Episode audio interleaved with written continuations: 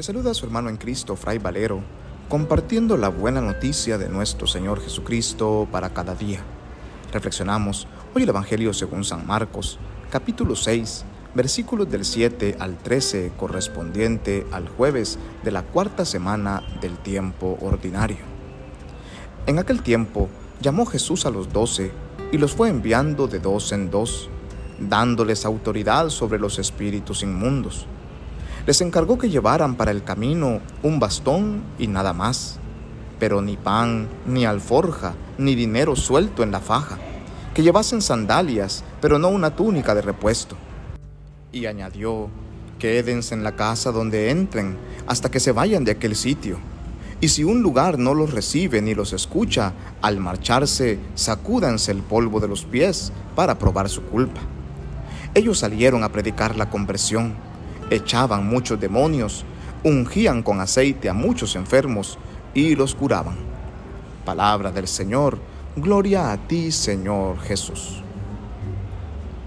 En el Evangelio de hoy se nos presenta a Jesús como un buen maestro, no como un maestro que se guarda su conocimiento y su sabiduría para sí mismo, ni como un maestro celoso que se siente superior a los demás y que no le gusta compartir de lo que tiene para que otros crezcan. Jesús es un maestro bueno, que envía a sus discípulos de dos en dos a continuar con su obra, porque Él confía en aquellos a quienes les ha predicado en aquellos con quienes ha compartido, en aquellos que han contemplado sus milagros y escuchado sus palabras. Jesús cree en ellos y cree en nosotros que seguimos sus huellas y nos envía. Nos envía de dos en dos para poder ser continuadores de su obra de salvación, para poder predicar a los demás la importancia del arrepentimiento y de la conversión como Él lo hizo, para poder llevar salud a los que están padeciendo alguna enfermedad para poder ser colaboradores suyos en la expulsión de los demonios que atañen, que atacan a nuestra familia, a nuestra historia y nuestra vida.